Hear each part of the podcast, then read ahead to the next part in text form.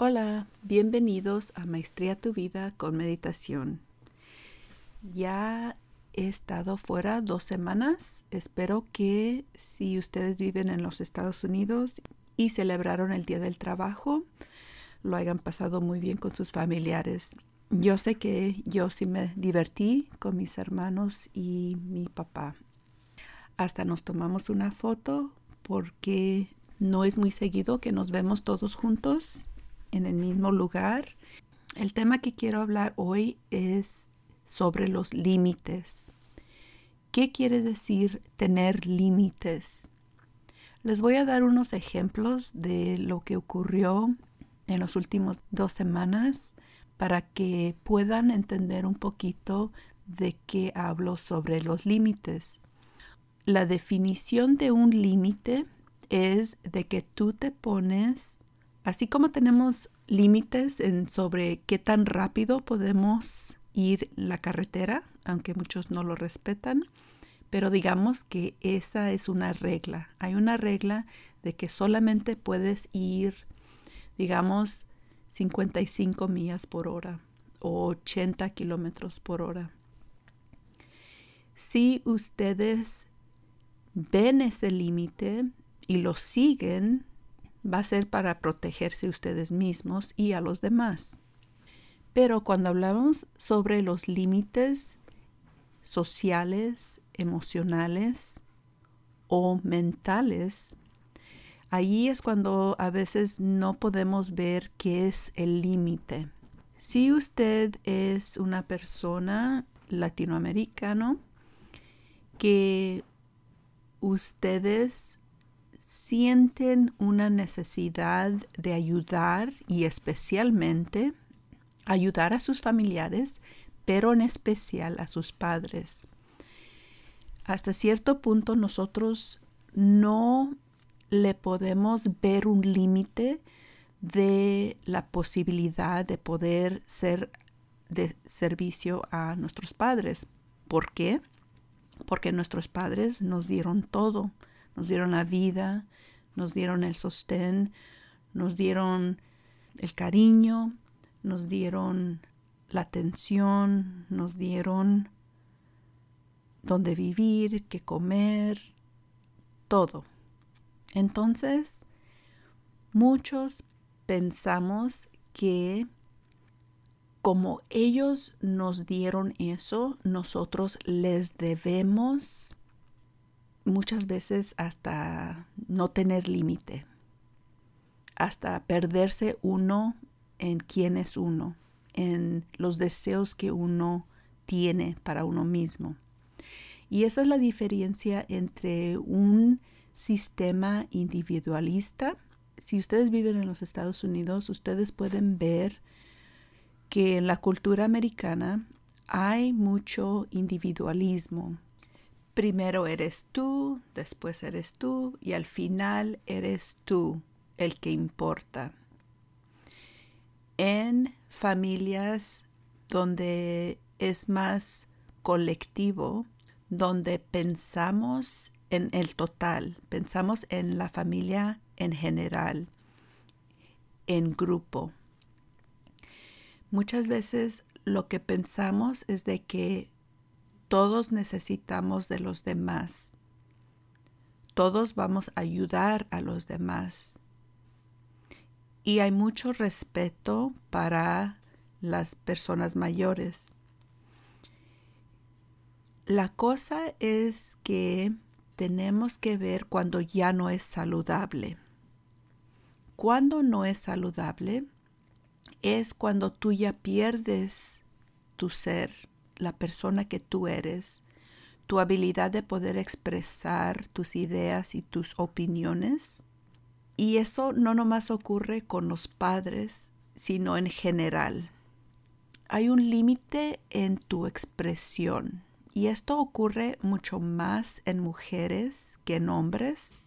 Así es que también algo de ver en que hay diferencias en sexo pero también muchos hombres también lo sienten con no poder expresar lo que sienten a sus padres. ¿Y qué es lo que pasa? No hay límites cuando está uno chico. Crece y quizás no ve otro ejemplo uno, no ve uno otro modelo de ser. Y sigue uno hasta cierto punto con esa idea de que así tiene que uno tratar a sus padres. ¿Qué son algunas cosas que hacemos para relacionarnos con nuestros padres? Bueno, cuando una mamá está criando a sus hijos, una mamá lo que quiere es poder ser de servicio a su familia. Entonces su rol es de cuidar los hijos, limpiar la casa, atender a su esposo. Esos son los roles de una mujer tradicional, por supuesto, porque ya han cambiado las cosas. El rol tradicional de un hombre es de proveer para su familia, cuidar de sus hijos, en el aspecto de que es el que disciplina y que puede proveer seguridad en el sostén de la casa. Y como es el rol de la mujer atender a su esposo, entonces lo que ocurre es de que cuando ya fallece la esposa, muchas veces cae en la responsabilidad de alguna de las hijas que se haga responsable del cuidado del papá. Eso es asumiendo que el papá no busca otra pareja. Ya el papá buscando otra pareja, entonces es la responsabilidad de la pareja cuidar del papá. Cuando alguien tiene esa responsabilidad de cuidar de una persona mayor, entonces ahí es bien fácil de que los límites ya no sean claros, que sean muy borrosos. Entonces, tiene que tener uno cuidado de respetar al Padre, honrar y estar consciente de la capacidad de ese Padre de tomar decisiones. Y esas decisiones no puede uno quitarle esa independencia de escoger lo que ellos quieren solo porque alguien los está atendiendo o se ha hecho el proveedor o el cuidador de esa persona adulta. Así como hay abuso de niñez, de niños, también hay abuso de los mayores. Entonces, si queremos tener límites saludables en los dos aspectos, como padre hacia sus hijos o como el hijo o la hija y tener esos límites con sus padres mayores. Mi papá recientemente tuvo cirugía y cuando yo lo visité y vi que tan malo se puso, me afectó bastante. Al verlo débil, lo vi decaído, me creó una inseguridad y una duda de qué tan fuerte estaba mi padre y también la idea de que hasta cuándo va a tener él su independencia de poder manejar, de poder valerse por él mismo. Y esa inseguridad no ayudó en cómo yo traté de ayudarle durante su preparación para la cirugía, durante la cirugía. Y creo que ya después de la cirugía ya yo pude abrirme, ver las señales expresarme y despertar en que yo me estaba echando toda la responsabilidad de el bienestar físico de mi papá. Entonces, cuando tú tratas de planear, organizar, tratar de comunicar con tus hermanos qué es lo que se necesita. Y cuando la comunicación no está clara y directa, o aunque uno pida ciertas cosas y no hay respuestas, no ve uno solución, entonces uno cree que ya es responsabilidad completa de uno. Entonces, con ese estrés, con este emocionalmente la preocupación de que esperemos que todo salga bien, que pueda soportar la operación, que pueda sanar bien. Toda esa inseguridad y duda y miedo causó una descomunicación entre los hermanos. Entonces, cuando hay una descomunicación, hay muchas emociones que pueden salir a flote. Entonces, eso es algo que yo regularmente hago o me ocurre o yo causo.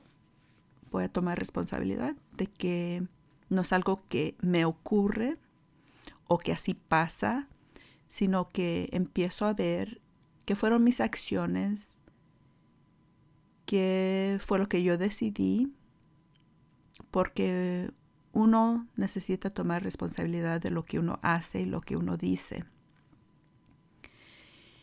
Entonces, cuando no habla uno directamente o profundamente más bien, porque quizás uno esté pidiendo ayuda, pero no expresa uno cómo se siente uno realmente.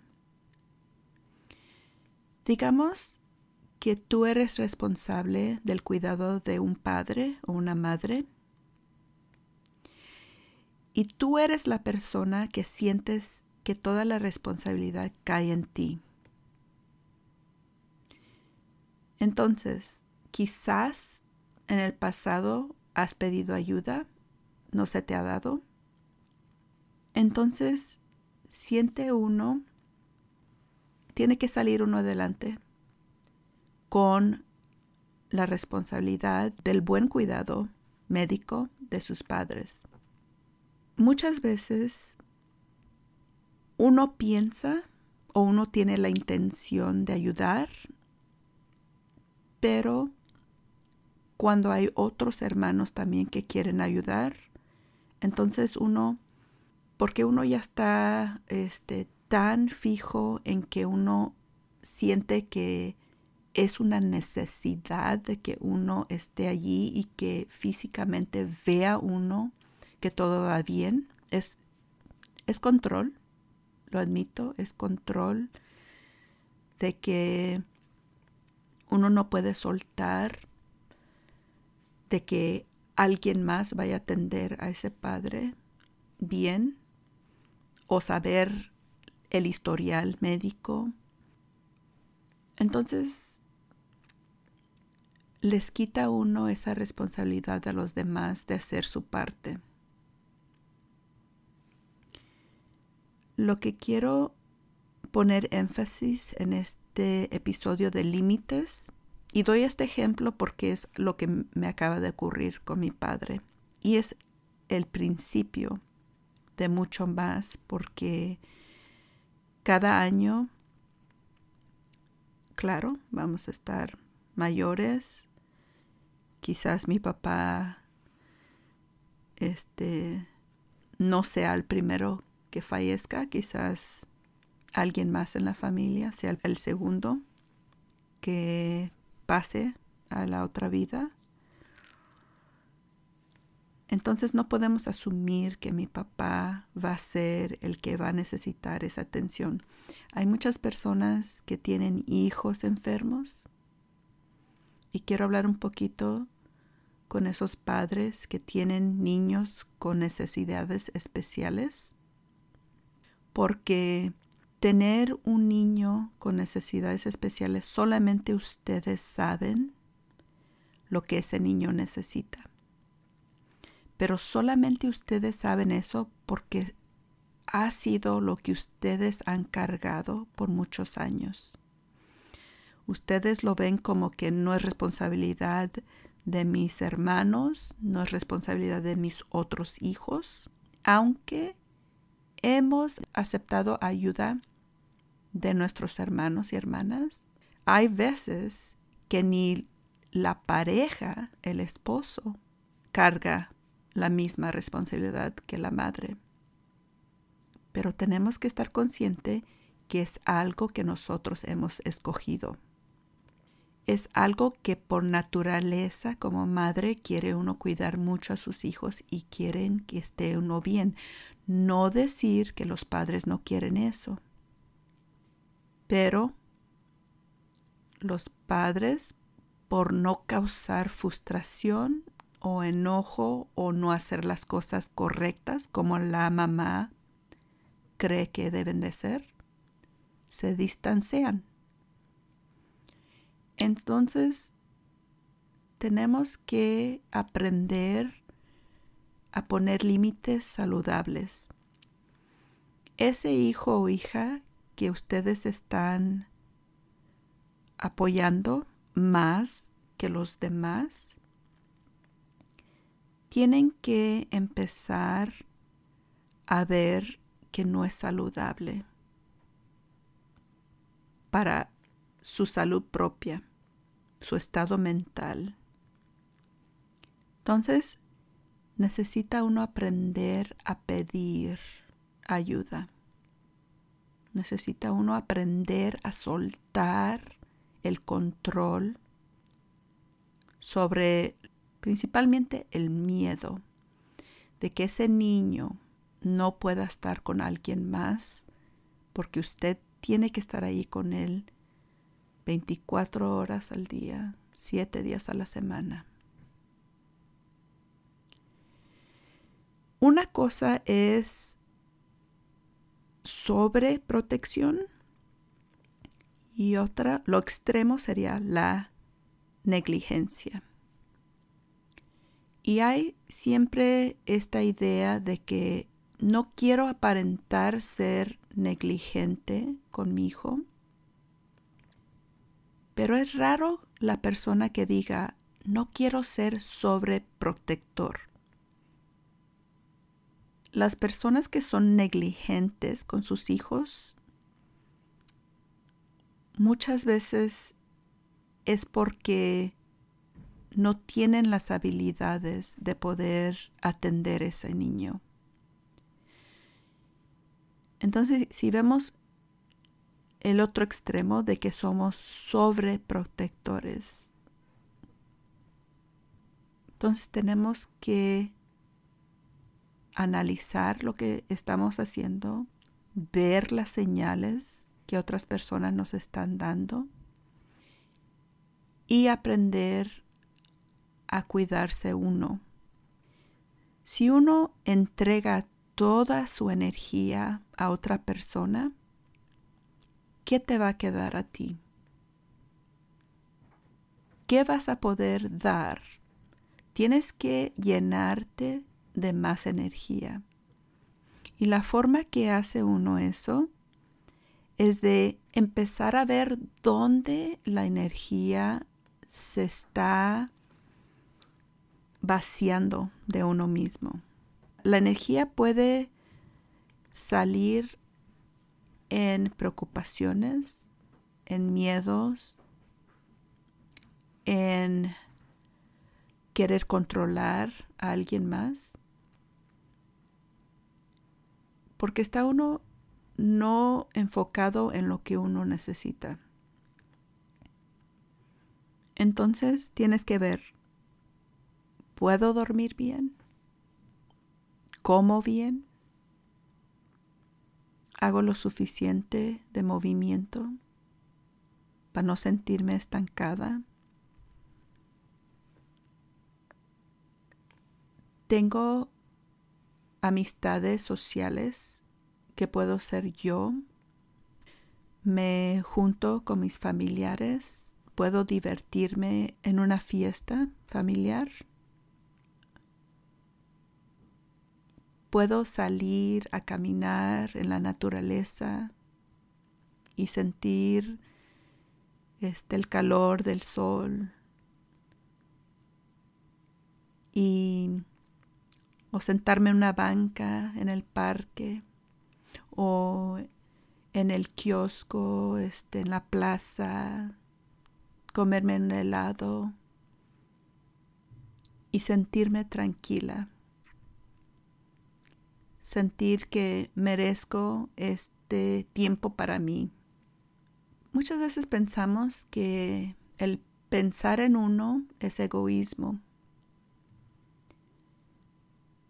El egoísmo es cuando solo piensas en ti todo el día y no dejas entrar a nadie.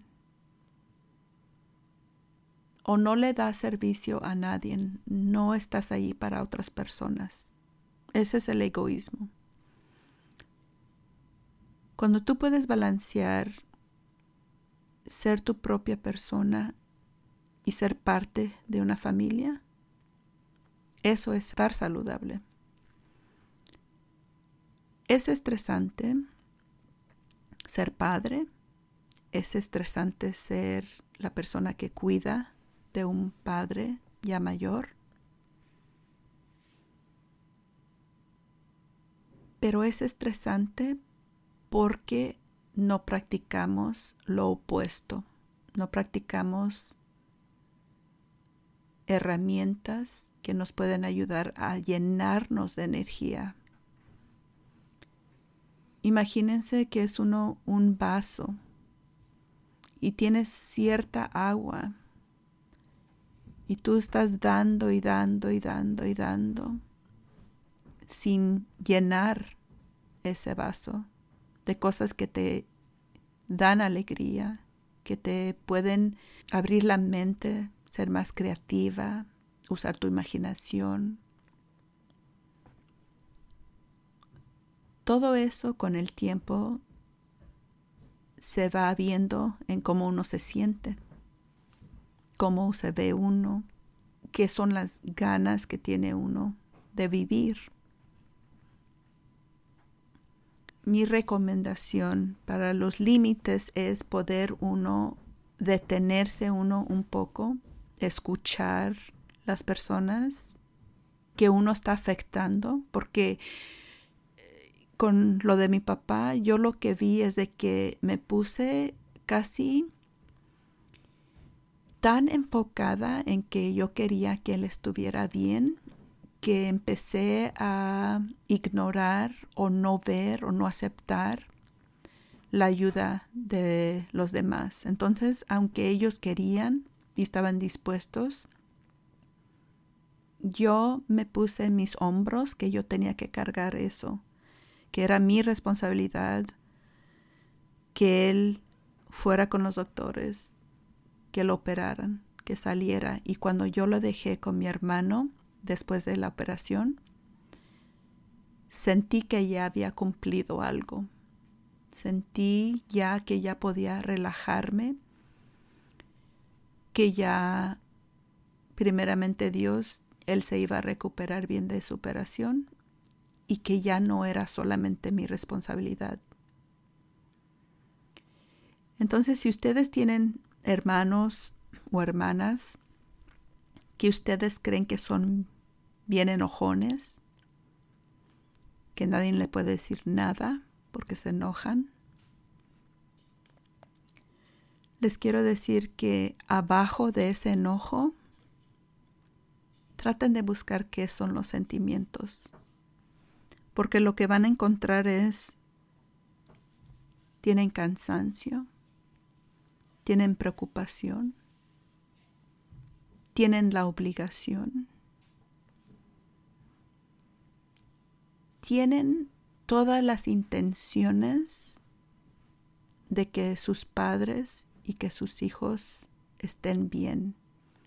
Pero lo que pasa es de que se pierde uno. Pierde uno el balance mental y emocional de cómo relacionarse bien, no solo con el hijo o el padre, sino también con los hermanos y las hermanas. Entonces lo que quiero animarlos es de que si ustedes tienen a un anciano que alguien esté cuidando, ofrézcanse a pasar un poco de tiempo con sus viejitos porque se sienten solitos. Si tienen a un familiar que tiene un niño o niña con discapacidades y no son, ay, no me gusta esa palabra. Y siempre decimos que tienen una deshabilidad, pero esa deshabilidad no es en total. Quizás no puedan caminar, pero no quiere decir que no sienten y no piensan pero solamente vemos que no pueden caminar. Una persona que uno ve que camina, que es independiente, uno no los define como discapacitados, pero emocionalmente quizás sí tengan deshabilidad de poder expresar sus emociones.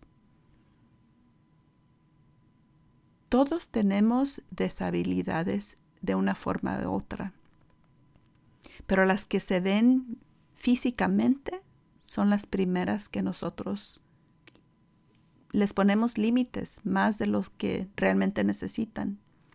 Hablando con una niña en la escuela, me comentaba, digamos que lo más que pueda tener es ocho, porque yo doy clases a niños de segundo grado, siete, ocho años y me comentó muy contenta que ella ya podía bañarse ella misma.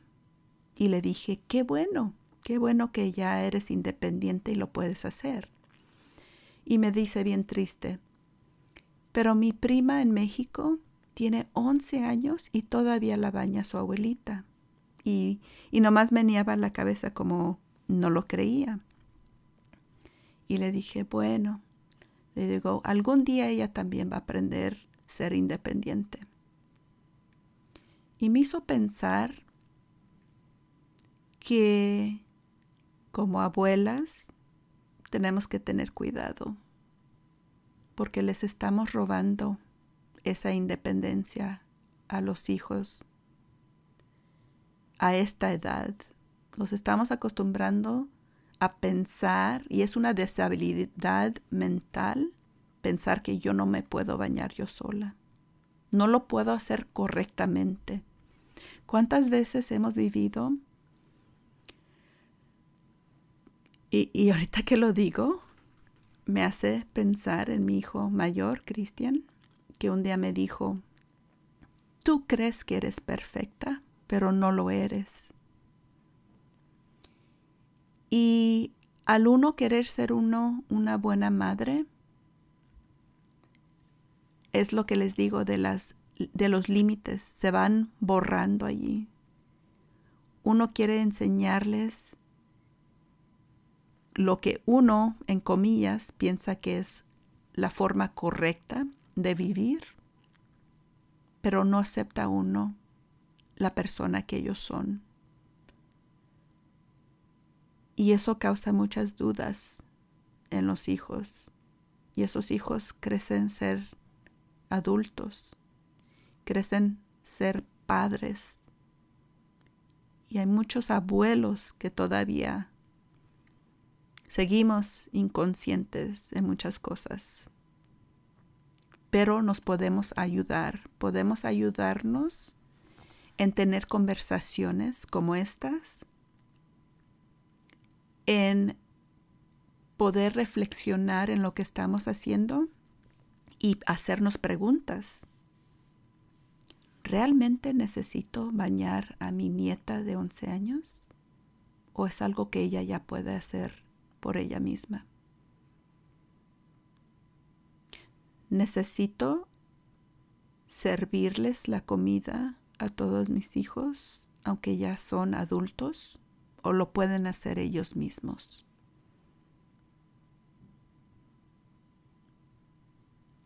Cosas pequeñas que se acumulan, ¿en qué plato caen esas responsabilidades? ¿Quién toma esa responsabilidad? ¿Quién cree que es su responsabilidad hacer esas cosas?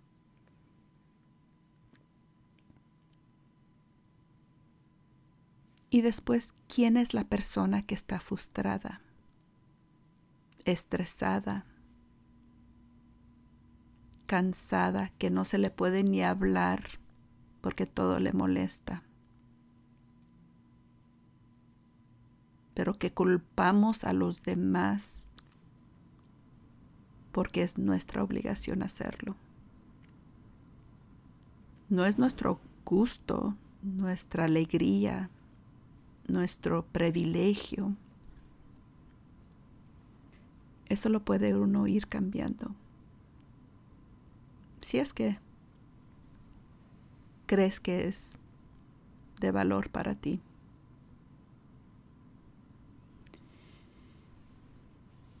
Espero que si no tienen estos problemas, puedan comprender a alguien que esté en una situación así. Y a cómo vayan creciendo, va a llegar va a llegar ese tiempo que van a necesitar ser la persona que haga decisiones por sus padres. O ustedes van a ser los que tengan que sus hijos cuidar. Y ahorita es el tiempo de preparar ¿Cómo va a ser eso? ¿Cuáles de tus hijos crees que te van a cuidar? ¿Te mereces que te cuiden bien? ¿O te van a desatender? No sabemos. Solo el tiempo lo dirá. Pero en este momento, lo único que tú puedes controlar es cómo tú te comportas contigo mismo y con tus familiares. No te preocupes por el mundo, por la sociedad, por la política. Esas solamente son distracciones. Tu enfoque, que sean como tú vives. Bueno, espero que tengan un día excelente. Pueden hacer cosas maravillosas con una mente correcta y un corazón abierto. Hasta la próxima.